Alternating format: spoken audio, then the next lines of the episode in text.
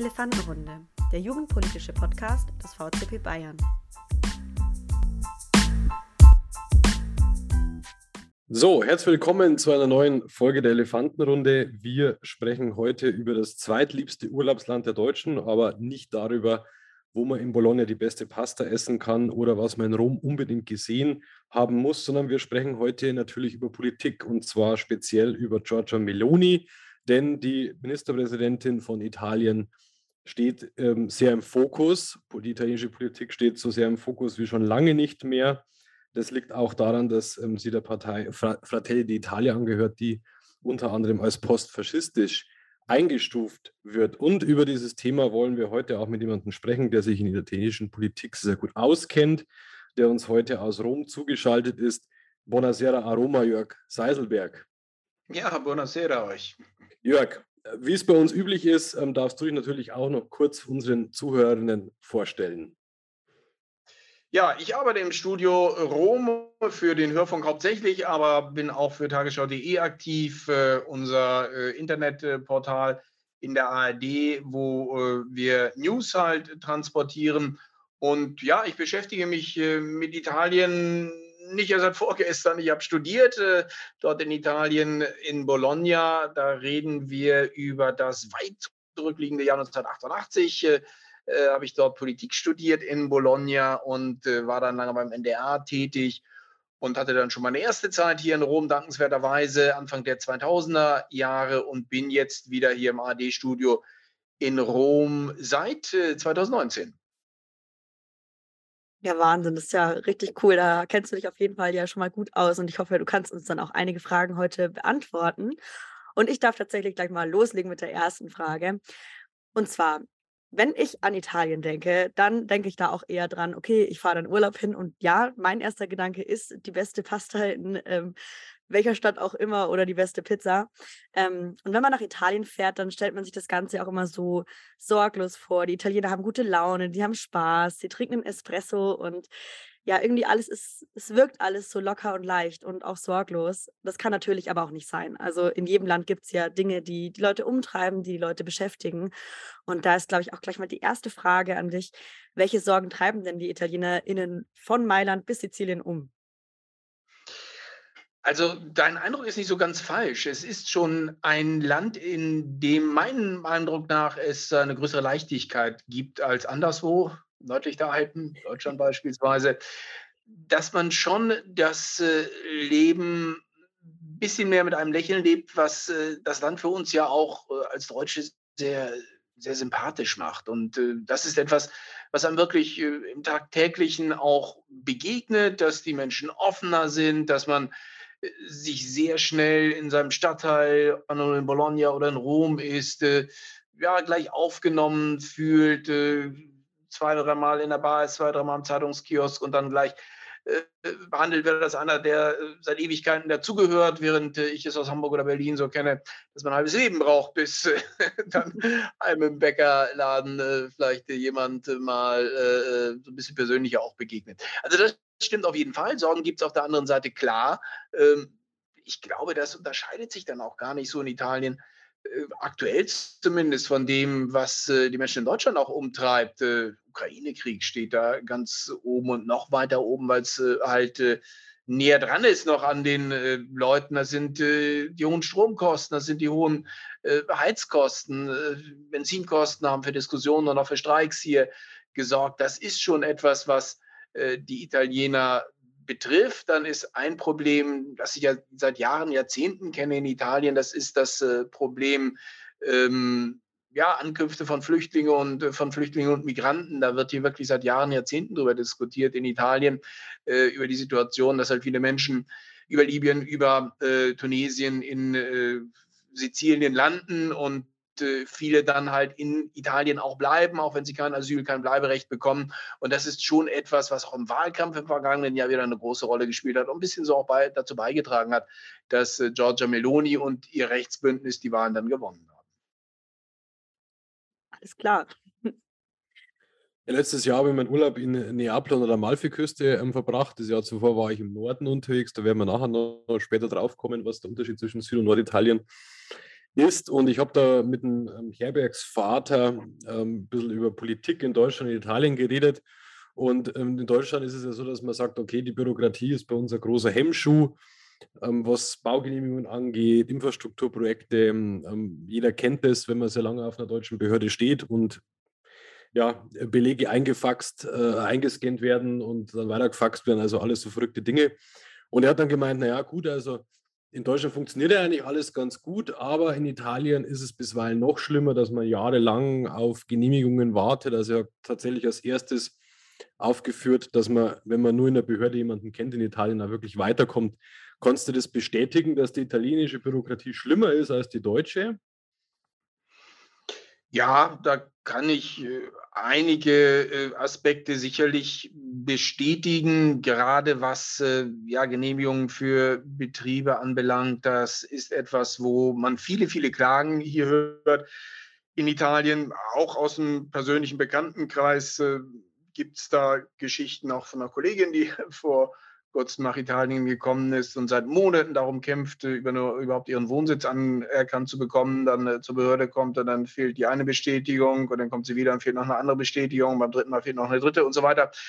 Also da gibt es schon äh, in der Tat Geschichten, die diese Urteile, Vorurteile, wie auch immer, bestätigen. Dann ein großes Problem gerade für Unternehmen auch, dass die Justiz hier wahnsinnig unzuverlässig ist. Also wenn du einen säumigen Kunden hast und dann in einem Gericht in Italien vor Gericht ziehst, dann kannst du Jahre darauf warten, bis du dann auch Recht bekommst. Und das ist natürlich für die Wirtschaft ein Drama, weil Unternehmen sich natürlich darauf verlassen müssen, dass es eine Rechtssicherheit gibt. Und äh, damit äh, sieht es in Italien sehr, sehr düster aus, ein, Problem, ein Grund für viele Probleme hier im Land. Auf der anderen Seite, ja, so ganz pauschal scheue ich mich dann doch dazu zu stimmen, weil äh, gerade hier in Rom, aber auch generell in Italien hat es da schon auch deutliche Schritte nach vorne gegeben in den vergangenen Jahren, gerade was die äh, Digitalisierung der Verwaltung anbelangt. Also äh, Personalausweis kann ich elektronisch beantworten, auch wenn ich dann mal falsch geparkt habe, was selten natürlich vorkommt, äh, kann ich Strafen da äh, über das elektronische System der Kommune beispielsweise äh, begleichen und äh, was weiß ich jetzt äh, äh, Unterlagen über Bescheinigungen über ja, geboren, Geburtsbescheinigung oder äh, Heiratsbescheinigung, solche Geschichten. Das kann man alles schon elektronisch anfordern. Das geht relativ gut, relativ schnell. Also da gibt es doch deutliche Schritte auch äh, nach vorne. Also ich glaube, das gibt zwei Seiten. Ähm, auf der einen Seite das, was du richtigerweise beschrieben hast, aber auf der anderen sehe ich da auch schon den einen oder anderen Fortschritt, der in diesem Land Hoffnung macht. Das klingt ja dann tatsächlich auch ganz ähnlich irgendwie zu Deutschland. Ein paar Sachen gehen elektronisch, manche Sachen gehen auch schnell, äh, wie ich aus Erfahrung sagen kann. Manches dauert auch echt extrem lange. Ähm, ich finde es total schön zu sehen, dass sich ja die beiden Länder, also Deutschland und Italien, dann doch irgendwie so ähnlich sind in manchen Bereichen, jetzt auch, was du schon erwähnt hast mit den Sorgen und was die Menschen umtreibt. Tatsächlich eine Sache, die wir in der Recherche gefunden haben, die sich so ein bisschen unterscheidet, ähm, oder zumindest unserer Meinung nach ein bisschen ja, ins Auge sticht, ist das Thema MinisterpräsidentInnen beziehungsweise ja, der Wechsel in der Politik. Das scheint ja ein ganz großes Ding zu sein, dass es in Italien irgendwie ein bisschen häufiger den Wechsel in der Führung gibt als in Deutschland. Also wir hatten ja vorhin schon erwähnt, Giorgia Meloni ist seit 1994 die aktuelle Ministerpräsidentin und damit die 15. Ministerpräsidentin Italiens. In Deutschland ist Olaf Scholz der neunte Bundeskanzler überhaupt. Seit 1994 erst der dritte, also so im Vergleich mal. Hm, kannst du uns vielleicht sagen, warum in Italien so oft die Ministerpräsidentinnen wechseln? Ja, da gibt es so zwei, drei Gründe. Ein Grund, auf den Politikwissenschaftler, ich komme aus dem Fach, richtigerweise finde ich hinweisen, ist die Tatsache, dass es etwas in Italien nicht gibt, was wir in äh, Deutschland so im Gemeinschaftskundeunterricht gelernt haben, nämlich dass es äh, bei uns äh, das konstruktive Misstrauensvotum gibt. Hm? Ja, wir erinnern uns, das ist also die äh, Vorschrift, dass man Kanzler äh, nur stürzen kann, wenn man gleichzeitig auch eine äh, Alternative präsentiert. Also durch die Wahl eines neues, neuen Kanzlers kannst du den alten stürzen und nur dann. das gibt es in Italien nicht und deswegen werden da fröhlich Ministerpräsidenten, bislang waren es nur äh, Männer, äh, gestürzt in der Hoffnung, dass man dann in die nachfolgenden neuen notwendigen Koalitionsverhandlungen für seine Partei einen Vorteil rausschlagen kann, beziehungsweise auch, wenn die Stimmung gerade günstig erscheint, für die eigene Partei Neuwahlen dadurch zu provozieren. Und ein ganz exemplarisches Beispiel dafür haben wir gesehen im vergangenen Jahr, im vergangenen Sommer, wo die Fünf-Sterne-Bewegung äh, nicht so zufrieden war mit der ja sehr, sehr erfolgreichen Regierung Draghi hier und äh, von den Rechtsparteien das alles und so mit Skepsis betrachtet wurde. Und dann hat es da äh, bei einer Vertrauensabstimmung ja so ein Zusammenspiel von linken und rechten Kräften gegeben, weil man gehofft hat, Mensch, bei Neuwahlen, da können wir vielleicht den einen oder anderen Sitz mehr rausschlagen, beziehungsweise die Rechten haben dann ja, wie man jetzt weiß, richtigerweise darauf gehofft, äh, die Regierung dann stellen zu können. Und deswegen ist halt der sehr, sehr erfolgreiche Ministerpräsident Draghi damals gestürzt worden. Das ist das eine. Und das andere ist so ein bisschen eine politische Kultur, dass äh, in Deutschland, glaube ich, Parteien sehr viel eher dafür bestraft würden, wenn sie so aus taktischem Kalkül jetzt sagen, sägen wir mal eine Regierung ab, die eigentlich ganz gut funktioniert hat. Das würde nicht so funktionieren. In Italien gibt es erfahrungsgemäß ein nicht so ausgeprägtes politisches Langzeitgedächtnis, das dann äh, jetzt auch wieder Beispiel, äh, Beispiel Draghi haben viele äh, Ceton Mordio geschimpft, als äh, die Fünf-Sterne-Bewegung geholfen hat, Draghi zu stürzen und siehe an bei den Wahlen, haben sie dann doch nochmal zugelegt im Vergleich zu den Umfragen. Also das ist eine politische Kultur plus äh, eine äh, Regelung im Verfassungsgefüge der äh, der Republik Italien, das trägt dazu bei, dass es hier sehr, sehr viel häufiger zu einem Wechsel der Ministerpräsidenten kommt als in Deutschland. Ich sage aber auch immer, Stabilität an sich ist nicht unbedingt ein Qualitätsmerkmal, denn welche beiden Ministerpräsidenten waren bislang in Italien am längsten am Ruder? Na? Silvio Berlusconi. Gut. Platz 1 und Platz 2 äh, Bettino Craxi. Also zwei Ministerpräsidenten, die nicht einen sonderlich guten Ruf äh, besitzen. Also von daher heißt es nicht unbedingt, wenn man hier besonders lang dran äh, ist am Ruder, dass man dann auch besondere Qualität mitgebracht hat. Also auch von daher muss man das so ein bisschen, äh, bisschen äh, differenziert betrachten mit den Regierungswechseln hier in Italien. Ja, das stimmt. Das sind ja trotzdem noch zwei verschiedene Länder. Und ich finde es auch spannend, dass du sagst, die Politik, die Kultur ist einfach auch ein bisschen eine andere. Das stimmt. Ich glaube, damit schauen wir auf die nächste Frage. Maxel? Ja, be bevor, wir, bevor wir auf Giorgio Meloni explizit äh, zu sprechen bekommen und auf ihre Partei, äh, Partei die Fratelli d'Italia, vielleicht noch mal kurz eine Frage ähm, zu der Parteienlandschaft in Italien, was ja sehr auffallend ist, wenn man sich jetzt die verschiedenen Parteien anschaut, die im Parlament sitzen. Das sind sehr, sehr viele Absplitterungen von größeren Parteien. Kannst du uns vielleicht kurz einen Überblick geben? Weil das rechte Lager ist ja zum Beispiel auch schon in sehr, sehr viele verschiedene rechte Parteien zersplittert oder auch zum Beispiel die ähm, Sozialdemokraten spielen ja da zum Beispiel gar keine Rolle mehr in Italien im Moment. Wie kann man dieses Parteigefüge einordnen?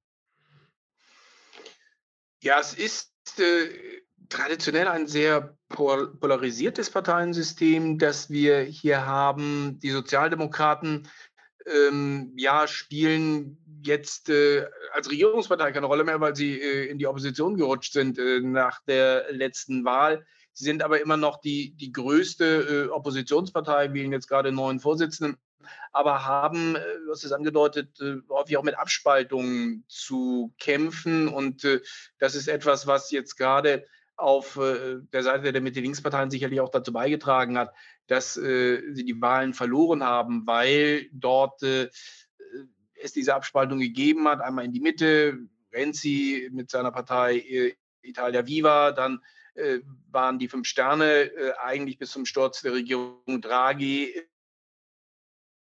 äh, in relativ engem Bündnis mit den Sozialdemokraten, sondern dass man gesagt hat, na, die beiden zusammen, die können vielleicht die Wahl gewinnen. Das wurde dann, äh, hat sich dann aufgelöst mit der äh, mit dem Sturz der Regierung Draghi, Draghi also eine Zerstrittenheit ist äh, gerade auf dem linken Spektrum äh, spielt eine große Rolle dort für die Probleme auch des Parteiensystems, dass äh, man häufig dann beharrt auch auf seinen Positionen und äh, nicht die Kompromissbereitschaft zeigt, die manchmal äh, angesagt wäre, um insgesamt dem äh, politischen Lager jetzt des Mitte-Links-Bereiches dort eine Mehrheit zu verschaffen. Auf der rechten Seite gibt es auch äh, Abspaltungen, aber jetzt in den letzten Jahren haben sich da eigentlich die drei großen Parteien gehalten, wobei das mit der Größe, wer die größte ist, dann äh, sich geändert hat in den vergangenen Jahren. Da war Giorgia Meloni eigentlich Junior-Junior-Partner bis vor ein paar Jahren in äh, diesem Rechtsbündnis und ist jetzt durch diese Wahlen aufgestiegen zur absolut stärksten Partei in Italien. Auf der anderen Seite war äh, Silvio Berlusconis Forza Italien, äh, Italia über Jahrzehnte die führende Kraft dieses Lagers. Äh, die sind jetzt äh, auf die dritte Position abgerutscht hier im Mitte-Rechts-Lager. Aber grundsätzlich, äh, sag ich mal, gerne mal Spaltungen im Mitte-Links-Lager.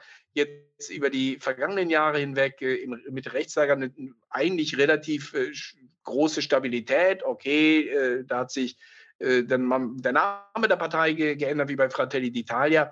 Aber grundsätzlich kann man schon sagen, dass diese drei Player, die jetzt da sind, Fratelli d'Italia, also Brüder Italiens, Forza Italia von Silvio Berlusconi und die Lega von Matteo Salvini, dass sie über viele, viele Jahre schon das Rechtsbündnis hier in Italien stellen.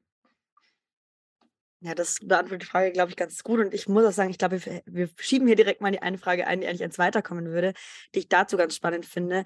Nämlich ist ja irgendwie auch auffallend, dass immer unterschiedliche Parteien, also du hast ja gerade gemeint, es gibt ganz viele Abspaltungen und es ist so ein, auch ein bisschen eine Splitterlandschaft. Und ähm, es fällt ja immer auf, dass die Wahlen von einer anderen Partei gewonnen werden. Also dass es keine stetige Partei gibt, die irgendwie da die Wahl gewinnt und dann Ministerpräsidentin stellt, sondern dass sich das ja immer abwechselnd. Ähm, da ist jetzt meine Frage an der Stelle, probieren die Italiener aufgrund des fehlenden Vertrauens in die Politik, wenn man das jetzt mal so hinstellen darf, mittlerweile nur noch neue PolitikerInnen aus oder neue Parteien ähm, und wählen deshalb so bunt gemischt? Oder warum ist es denn so unvorhersagbar, welche, oder nicht unvorhersagbar, aber warum ist es immer so unterschiedlich, welche Partei die Wahl gewinnt? Also ein grundlegend mangelndes Vertrauen in die Politik spielt da sicherlich eine Rolle bei diesem Phänomen. Dann gibt es schon eine sehr, sehr geringe Bindung mittlerweile an Parteien. Das war mal komplett anders. Also bis, ja, Fall der Mauer, äh, kann man sagen, bis sich das, das äh, äh, politische Weltsystem und damit auch äh, die politischen Verhältnisse in Italien äh, damals geändert haben, war es eigentlich so, dass über Jahrzehnte es eine starke Bindung gibt. Man war entweder Christdemokrat in Italien, in Klammern, die haben dann regiert über Jahrzehnte, oder man war Kommunist-Sozialdemokrat äh, und dann war man über Jahrzehnte in der Opposition. Da gab es eine ganz, ganz starke Bindung. Man gehörte entweder zu einer roten oder äh, zu einer konservativen äh, Familie und das äh, wurde dieses Wahlverhalten dann wirklich auch über äh, Generationen weitergereicht, äh, sodass Italien damals auch, wenn es da viele Regierungswechsel gab, letztendlich sehr stabil war, aber immer die Christdemokraten über Jahrzehnte regiert haben. Das hat sich komplett geändert seit 89. Da haben sich die alten Parteien aufgelöst und äh, ja, es gibt äh, dann immer mal was Neues, immer Parteien, die einen kompletten Wechsel versprechen, dass es komplett anders und komplett besser wird.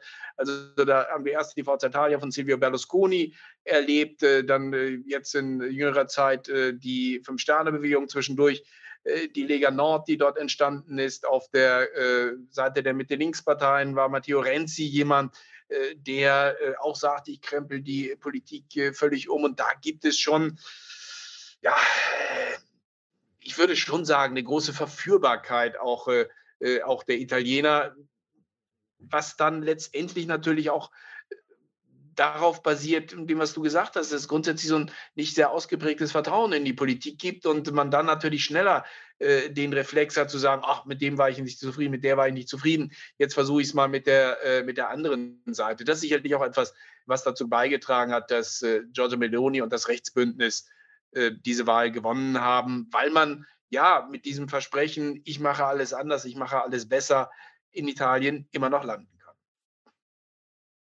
Ja, ich hoffe Italien, jedenfalls, dass Entschuldigung, äh, vielleicht noch, ja. Äh, was noch als, glaube ich, ganz interessanten Zusatz. Italien ist ja auch so ein bisschen ja, der Erfinder des Populismus. Wir haben das, was wir mit Berlusconi hier erlebt haben, war die Blaupause für äh, die Trumps, die, die Bolsonaros, auch, äh, äh, auch für, die, für Orban. Also da war Italien schon so ein bisschen ähm, ja, das Experimentierfeld, das Reagenzglas, die Pandora-Büchse für all das, was wir denn hinterher in den verschiedenen Ländern auch als Populismus erlebt haben. Da ist Berlusconi wirklich so der Urvater dessen, was wir weltweit als Phänomen jetzt äh, seit einigen Jahren erleben.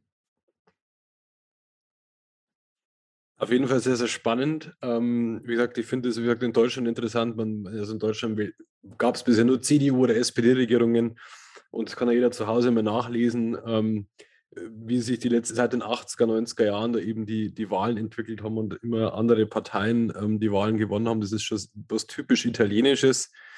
Ähm, wir würden jetzt tatsächlich auf Giorgio Meloni schauen und es ist, zumindest geht es mir so, vielleicht geht es mir auch vielleicht bloß so, weil ich Italien sehr, sehr gern mag und sehr gern Urlaub machen, versuche die Sprache zu lernen. Ähm, die EU und Deutschland haben sehr, sehr auf diese Wahl geguckt, weil Giorgia Meloni einer ja, postfaschistischen, rechtspopulistischen rechtsnationalen Partei angehört. Also ähm, die Inkarnation des Bösen könnte man vielleicht ein bisschen übertrieben und populistischer sagen. Und diese Wahl war sehr, sehr stark im Fokus. Und es war ja auch doch ähm, in gewissem Maße Überraschung, dass sie ähm, die Wahlen gewonnen hat. Jetzt muss man dazu wissen, das war auch, ist auch in Deutschland in den Medien gewesen, dass der Parlamentschef ähm, zum Beispiel ein starker Anhänger von Mussolini ist, ähm, den damaligen faschistischen Anführer Italiens ähm, in Zeiten des Zweiten Weltkrieges. Wie kann man diese Partei Fratelli d'Italia einordnen? Denn der Eindruck, der sich jetzt auch verstärkt hat in den ersten 100 Tagen der Regierungszeit, ist, dass Giorgio Meloni sich anders präsentiert als im Wahlkampf, also ein bisschen staatsmännischer oder ähm, auch relativ, Anführungsstrichen, äh, wie eine normale Politikerin auftritt, nicht so laut, nicht so populistisch. Ist das im Moment eine Momentaufnahme, ähm, würdest du sagen, oder was, was ver versteckt sich da im Moment dahinter?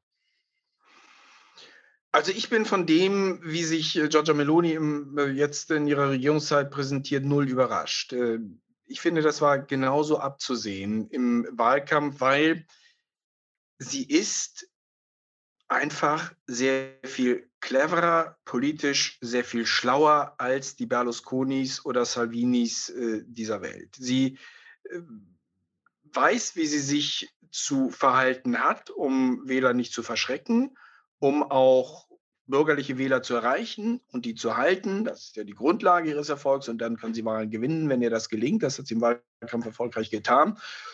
Und das setzt sie jetzt fort, also wie sie sich auf internationaler Ebene verhält. Da äh, ist sie äh, dialogbereit, äh, äh kooperationsfähig, da provoziert sie nicht, anders als es Berlusconi und Salvini getan hat, weil sie so klug ist, keinen Kampf äh, auszufechten, von dem sie weiß, dass sie ihn nicht gewinnen kann. Viele in Italien sagen, das sähe anders aus, wenn es andere Mehrheiten gäbe insgesamt in der Europäischen Union. Dann würde sie sehr schnell auch sehr viel härtere Positionen vertreten. Zudem ist sie natürlich darauf angewiesen, dass sie aus Europa die vielen Milliarden bekommt, die ihr zugesagt sind, nicht ihr, sondern äh, Italien im Rahmen des Nach-Corona-Hilfsprogramms. Da muss man sich natürlich das mit seinen Provokationen gut überlegen. Das ist das eine. Also sie ist äh, ähm, diejenige, die weiß, sich äh, verbindlich zu präsentieren, das hat sie im Wahlkampf gemacht, deswegen hat sie ihn gewonnen, das setzt sie in gewisser Weise jetzt fort, das wird äh, wahrgenommen in, äh, in Europa, in Deutschland auch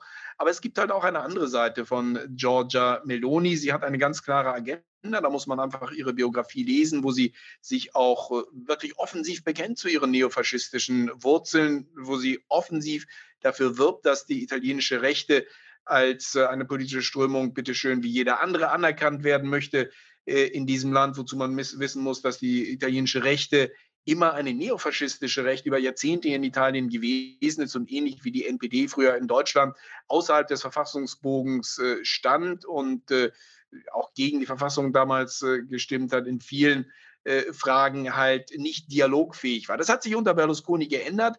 er hat damals die Neofaschisten zu sich in die, in die Koalition geholt. Der damalige Führer äh, Fini, äh, der äh, ehemaligen Neofaschisten, hat auch abgeschworen der politischen Vergangenheit, hat den Faschismus als das größte Übel der Geschichte äh, bezeichnet. Das ist etwas, was wir von äh, Giorgia Meloni bis heute nicht gehört haben.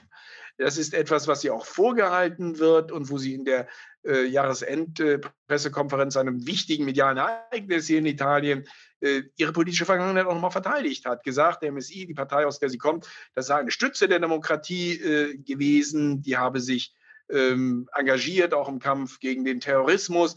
Und das ist etwas, wo äh, Politikwissenschaftler in diesem Land die Hände über den Kopf zusammenschlagen, weil natürlich die Wurzeln dieser Partei eindeutig sind. Das versucht sie äh, dort eine andere Geschichtsschreibung äh, zu kreieren und hat keine Probleme damit, halt äh, einen, äh, du hast es angesprochen, Mussolini-Verehrer zum Senatspräsidenten zu machen und damit in die zweithöchste Position dieses Landes zu bringen, eine Ministerin zu ernennen, die dazu steht, äh, sich dazu bekennt, dass sie Faschistin ist, äh, die einen Vizeminister aufgestellt hat, der vor einigen Jahren ähm, auf seinem Junggesellenabschied mit Hitleruniform sich präsentiert hat. Und da gibt es viele, viele, viele äh, andere dieser Beispiele, äh, die zeigen, dass sie äh, jemand ist, äh, die zu ihren politischen Wurzeln steht, aber auch eine Realpolitikerin ist, die genau schaut, was ist machbar, womit würde ich mir jetzt Wege verbauen, wo würde ich mir auch Milliardenhilfen, die ich aus Europa brauche, verbrauchen und von daher sehr, sehr vorsichtig vorgeht und aber auf der anderen Seite in Italien schon so etwas, ja, wie eine wie eine kulturelle Wende, wenn man so will, angestoßen hat, äh, die hier, äh, die hier läuft und die dann äh, darin beispielsweise äh, sich äußert, dass ihre Partei sich über eine Comicserie beim Staatssender Rai aufregt, wo äh, ein Schweinchen auf, äh, auftaucht, das äh, zwei, zwei Mütter hat. Also äh, sagt sie, es sei unmöglich, das müsse abgesetzt werden, muss sich gegen Rave-Partys wendet, die halt ihrer Ansicht nach eine Kultur verbreiten, die, äh, die ein bisschen außerhalb äh, liegt. Also das sind alles so kleine Schritte, die zeigen, dass hier äh, unter der Oberfläche äh, etwas da ist an politischer Positionierung, die klar und deutlich ist, aber äh, auf der anderen Seite in der Realpolitik sie sich schon vorsieht, dort irgendetwas zu machen, mit dem sie sich an, angreifbar machen kann. Da unterscheidet sie sich komplett von äh, Berlusconi und Salvini, wo man sehr schnell erkennt, wie sie halt ticken. Bei Meloni ist das sehr viel schwieriger zu erkennen, aber unter dem Strich halte ich sie für in Anführungsstrichen gefährlicher, als es Berlusconi oder Salvini gewesen sind. Du hast jetzt gerade, also ich würde dazu gerne eine Rückfrage stellen. Du hast gerade schon gemeint, das ist gefährlich irgendwie, dass diese Frau da an der Spitze steht mit eben dieser Vergangenheit und diesem, mit dieser Meinung, dieser Einstellung. Ähm, muss man sich in Europa, oder was ist da deine Einschätzung, muss man sich in Europa Gedanken machen über noch einen noch weiteren Rechtsrutsch in Italien? Oder was hat es denn vielleicht auch für die EU zu bedeuten, wenn das jetzt alles noch, ja, also rechter wird in äh, Italien? Also ich glaube zumindest, dass man jetzt äh, nicht nur schauen soll auf äh, die Tage, äh, in denen sich äh, Giorgia Meloni in Brüssel präsentiert und dort äh, bewusst versucht, halt äh, konziliant zu erscheinen und als eine Politikerin, der, mit der man reden kann, die auf Provokationen verzichtet, sondern dass man schon auch schauen muss, wie sie sich im Land selber verhält, welche äh, politischen Positionen sie dort äh, bezieht und ja auch schon wahrnehmen sollte, dass es äh, eine Frau ist, äh, die sagt, hey, äh, ich komme zwar aus einer neofaschistischen Partei, aber das ist in Ordnung. Hm, ich glaube, dass man deswegen jetzt nicht, was ich überlegen soll, diplomatische Beziehungen mit Italien abzubrechen oder äh, ist das Italien wie ein Unrechtsstaat zu äh, behandeln. Das denke ich, ist, äh, ist komplett falsch, würde auch nur dazu führen, dass so eine Wagenburg-Mentalität sich in Italien herausbildet. Aber ähm, ich glaube schon, dass es äh, klug und richtig ist, das, was Macron und äh, Scholz gemacht haben, dass sie jetzt, als sie darüber beraten haben, wie gehen wir jetzt vor in Sachen Ukraine, dass sie äh, Meloni halt nicht dann mit an den Tisch geholt haben, was ein Zeichen ist, äh, dass man schon auch wahrnimmt, äh, was ihre politischen Wurzeln und ihre politische Grundhaltung ist. Das war anders, als noch Draghi da war. Da sind sie zusammen zu dritt, äh, Scholz, äh, Macron, Draghi, nach Kiew gefahren. Und äh, ich glaube, dass man richtig beraten ist, hier ähm, ja diese äh, kleinen, aber doch wirkungsvollen Signale zu setzen und damit zu zeigen, natürlich bist du als gewählte Ministerpräsidentin dieses Landes für uns ein Dialogpartner in Brüssel und wir finden es gut, dass du uns, äh, dass äh, du dich an gewisse Regel, Regeln hältst aber äh, auch zu zeigen, wir sehen schon, wo du politisch stehst. Und äh, das hat äh, ja von unserer Seite dann auch äh, eine gewisse Reaktion im Sinne von, du darfst nicht immer mit am Tisch sitzen. Jetzt hast du vorher ähm, nochmal erwähnt, wie, wie gesagt, ähm, wie Giorgio Meloni Kabinett zusammengestellt hat, welche Menschen da im Moment wichtige Posten ähm, in, der, in der Regierung ausüben. Ist es auch ein Thema in, in Italien, in italienischen Medien ähm, oder bei den Bürgerinnen und Bürgern? Oder ist es tatsächlich was, was in Deutschland oder außerhalb von Italien sehr, sehr stark beobachtet und auch eingeordnet wird? Nein, nein, das ist in Italien schon ein Thema.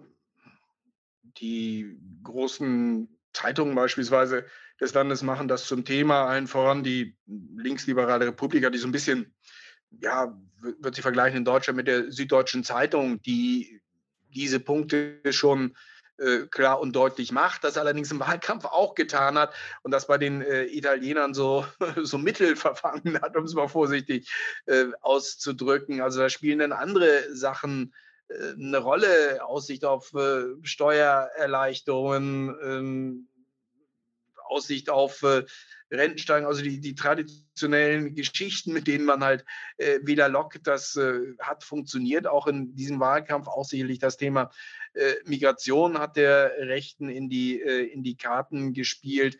Und äh, was jetzt äh, dort läuft und ähm, was ich erwähnt habe an, an kritischen Punkten, das wird hier in Italien auch von einer Gegenöffentlichkeit nach wie vor äh, zum Thema gemacht. Also es gibt eine, eine wache, eine selbstbewusste äh, Bürgergesellschaft hier in Italien, die sich auch, kleine Notiz am Rande, äh, beim äh, bekannten äh, Musikfestival in Sanremo, äh, was in Italien eine große, große Bedeutung hat.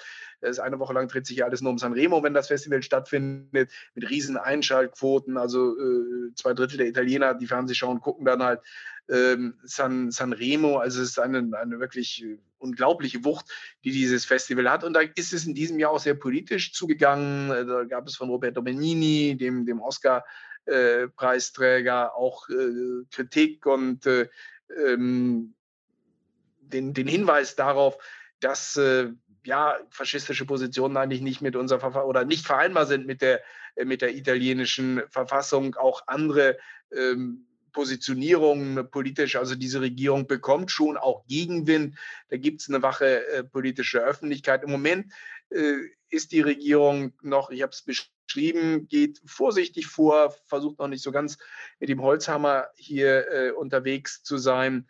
Ähm, wenn es dort mehr äh, auch dann angreifbare äh, Politik gibt, äh, Politik, die mehr ähm, polarisiert, die mehr äh, Kritik auch äh, provozieren könnte, dann bin ich mir sicher, dass es diese Kritik auch geben wird, dass diese äh, wirklich sehr, sehr aktive und selbstbewusste Bürgergesellschaft in Italien auch dagegenhalten wird.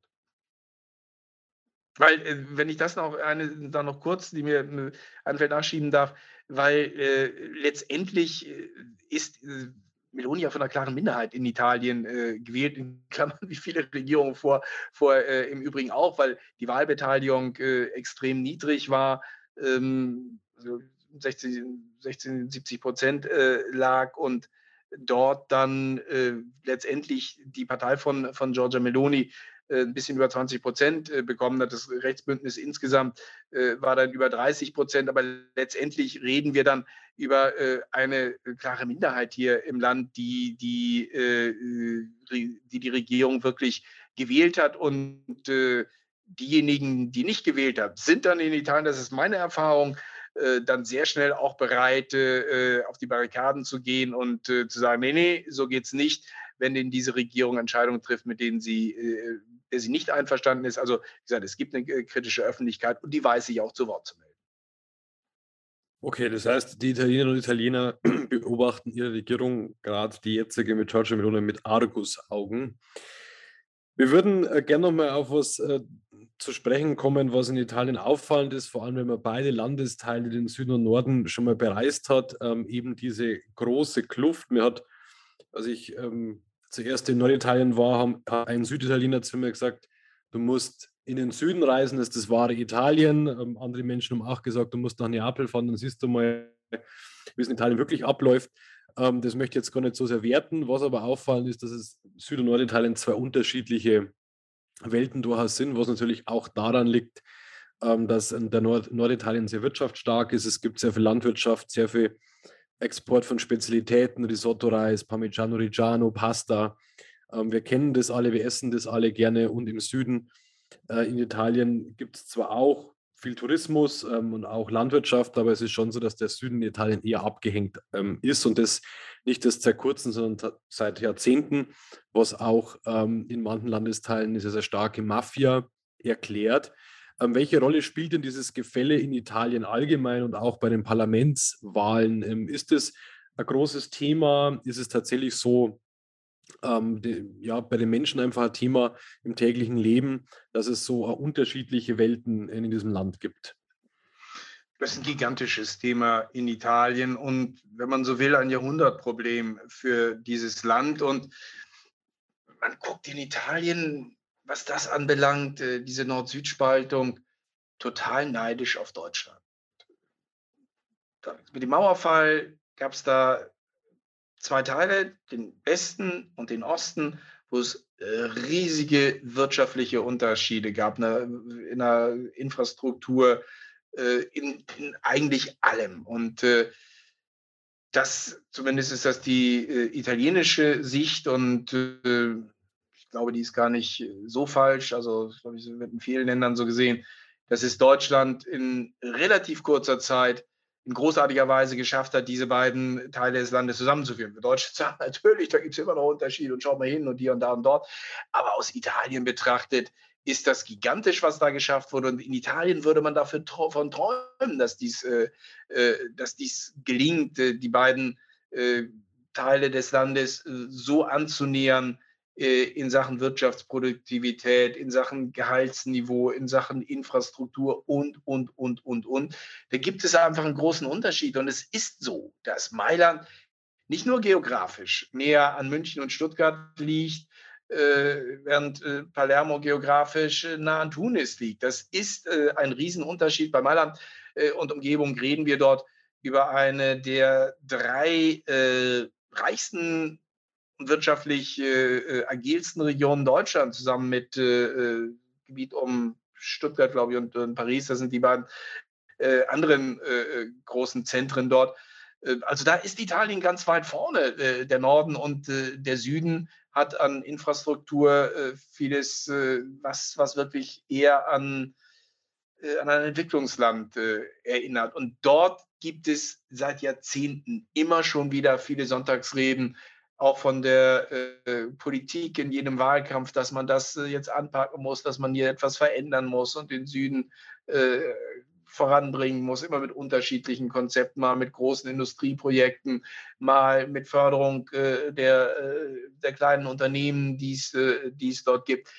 Fakt ist, dass sich dort die Unterschiede in den vergangenen Jahren und Jahrzehnten nicht äh, angenähert haben, nicht nivelliert haben, sondern dass sie eher noch größer geworden ist. Und das ist natürlich ein riesiges Problem. Das ist angesprochen, die organisierte Kriminalität äh, knüpft da in vielen, äh, in vielen Regionen an, indem man ja junge Leute auf seine Seite ziehen kann, weil sie keine großen Arbeitsmöglichkeiten haben und dann im Zweifelsfall sich dann doch äh, anwerben lassen für den einen oder anderen äh, äh Schmiere stehen Dienst und das dann der Beginn einer kriminellen Karriere ist, äh, da ist man als, äh, als sind die Jugendlichen weniger verfänglich für, wenn es äh, haufenweise attraktive Arbeitsplätze gäbe. Dem ist nicht so.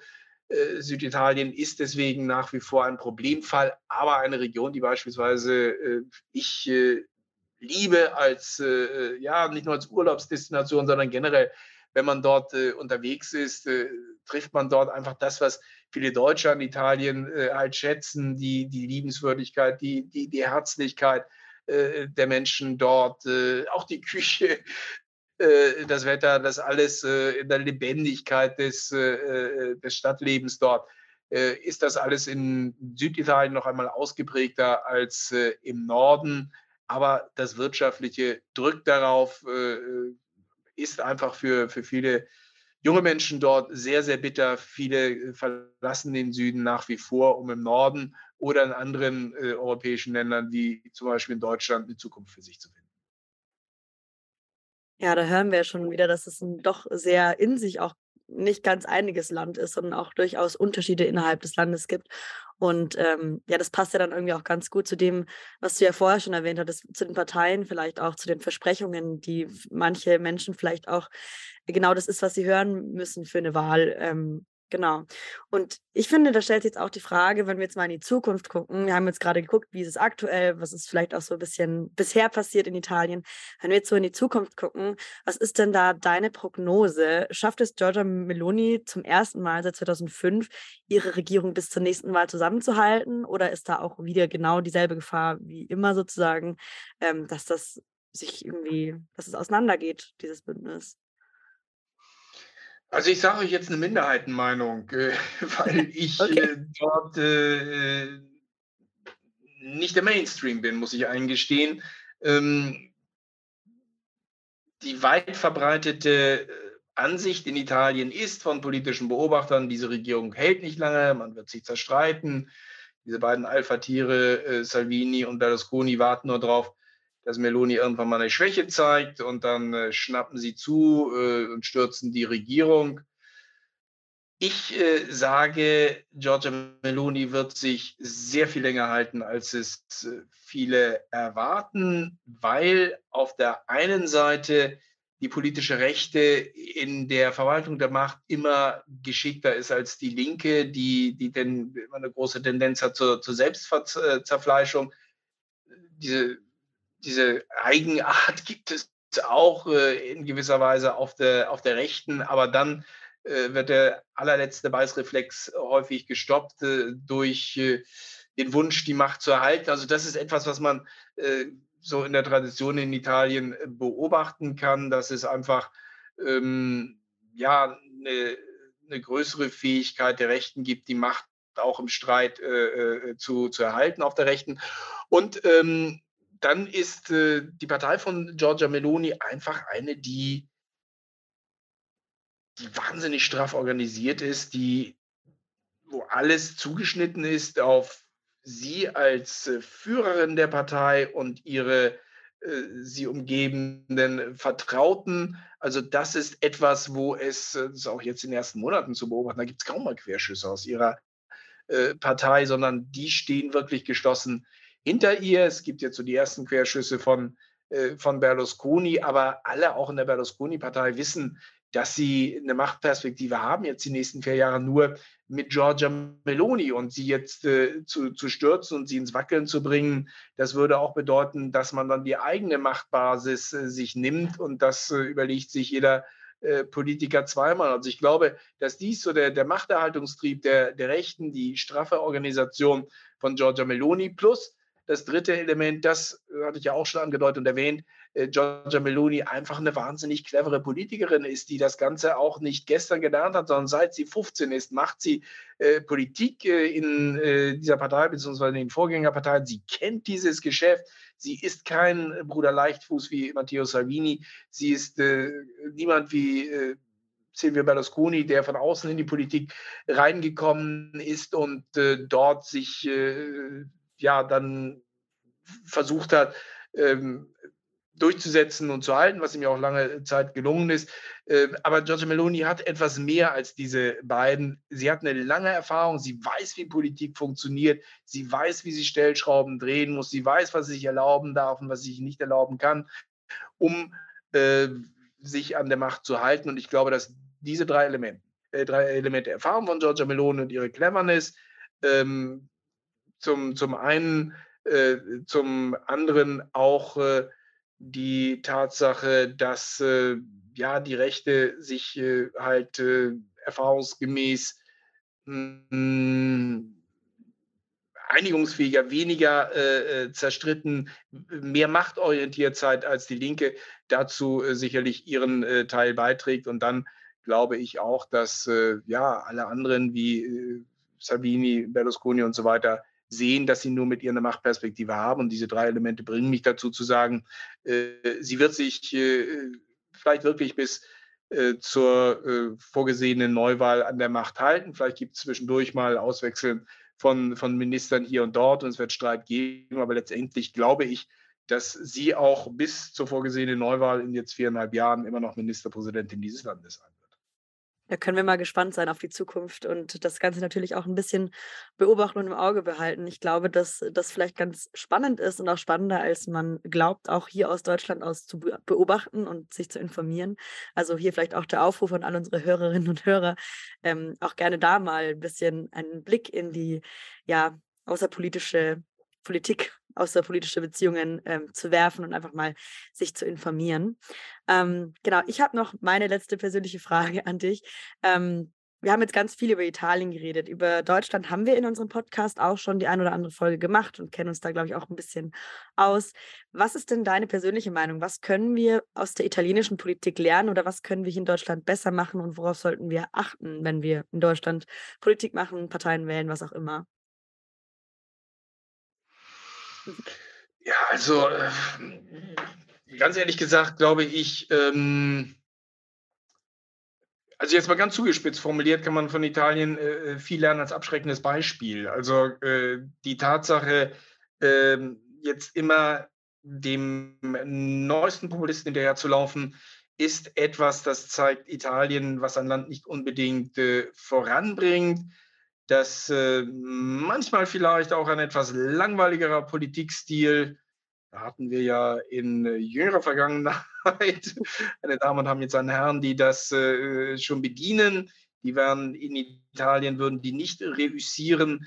Ich glaube, dass man in Deutschland dann doch vielleicht mal beim Blick über den Zaun auch feststellen kann, dass das, was man hat, und manchmal vielleicht ein bisschen langweilig, ein bisschen zäh und ein bisschen hier und da äh, äh nicht so perfekt wird, denn doch äh, die deutlich bessere äh, Alternative ist als das, was, äh, was andere Länder zu bieten haben. Und ich glaube, dass auch dieses ähm, ja, Gefeitsein vor neofaschistischen Wurzeln, glaube ich, durch eine Aufarbeitung der Geschichte in Deutschland äh, etwas anders ist. Da kann man jetzt natürlich über die AfD und so weiter diskutieren, aber äh, die Brüder Italien sind da nochmal eine äh, ganz andere Kategorie mit einer ganz anderen Herkunft und so die Aufarbeitung, die es in Deutschland auch gegeben hat, der, der jüngeren Geschichte, Stichwort Nationalsozialismus, glaube ich, ist, hat schon einen wichtigen Beitrag geleistet dazu, dass vielleicht gewisse Entwicklungen in Deutschland nicht denkbar ist. Also bei allem, was wir auch erlebt haben in den vergangenen Jahren durch Veränderungen der politischen Kultur durch die AfD, aber dass jetzt ein Bundestagspräsident, um nur das Beispiel aus Italien zu übernehmen, äh, gewählt werden könnte, der Hitler-Statuen bei sich im äh, Wohnzimmer stehen hat, das halte ich dann glücklicherweise doch für sehr unwahrscheinlich, glücklicherweise sehr unwahrscheinlich. Also sich da abzugrenzen äh, von Italien und zu schauen, gewisse Fehler nicht zu machen, die in Italien gemacht werden. Also ich glaube, das ist so etwas, äh, was man äh, als Lerneffekt sich erhoffen kann, wenn man aus Deutschland nach Italien schaut. Ja, dann machen wir das mal. Ich wollte gerade sagen, das ist einer der Gründe, warum wir tatsächlich diese Folge auch machen wollten, weil, wie gesagt, man kennt Italien als, als wundervolles Land, das einen großen Kulturschatz hat.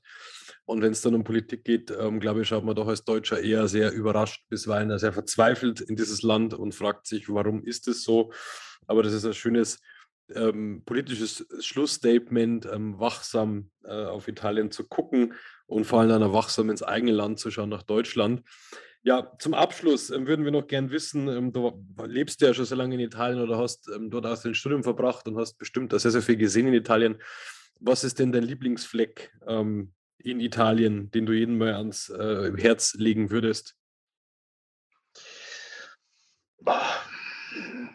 Wie lange Zeit habe ich? würde, ich würde ich fast fragen. Es gibt viele, viele Ecken, die ich äh, in, in diesem Land äh, mag und bei allem, was wir jetzt auch im Kritischen äh, geschildert haben, gibt es halt, äh, äh, ist dieses Land nach wie vor äh, nach wie vor sehr, sehr, sehr liebenswert und äh, viele Sachen, Bürokratie funktionieren doch besser, als man es vielleicht von außen äh, wahrnimmt. Aber äh, bei den vielen Sachen, die ich aufzählen könnte, würde ich dann ganz langweilig doch äh, die Stadt erwähnen, zu der ich immer noch einen, einen, Herzensbezug habe. Und das ist Bologna. Ich finde äh, eine Stadt, in der man wundervoll essen kann.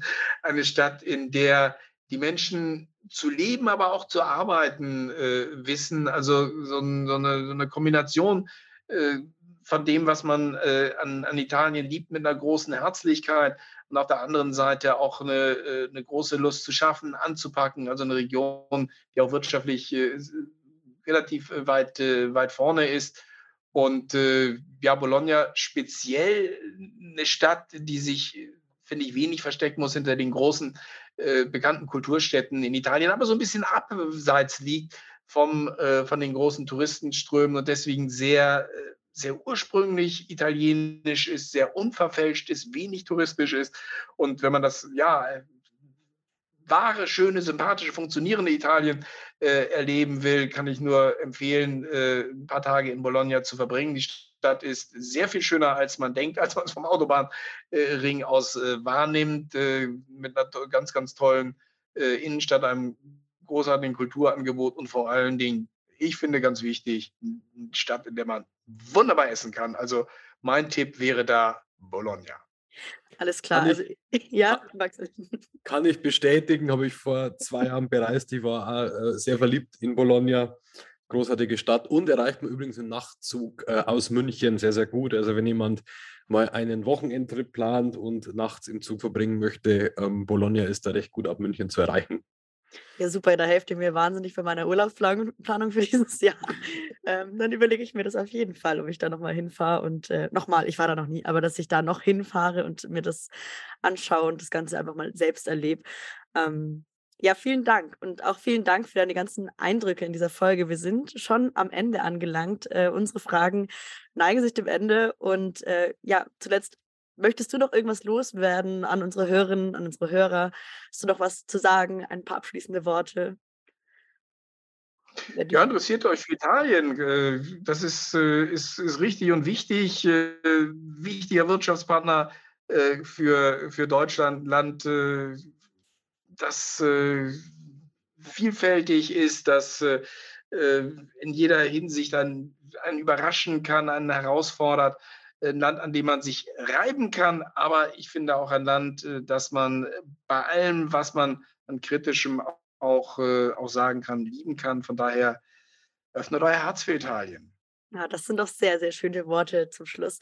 Vielen Dank äh, an Jörg Seiselberg für das Interview und äh, für unsere Beantwortung der Fragen. Ähm, wenn ihr Feedback und ja auch Kritik oder Fragen habt, dann dürft ihr natürlich gerne immer an unsere E-Mail-Adresse, die elefantenrunde.vcp-bayern.de schreiben oder auch einfach direkt auf Instagram. Ähm, genau, und damit würde ich sagen, wir verabschieden uns für heute, für diese Folge der Elefantenrunde und freuen uns auf die nächste Folge. Bis dann.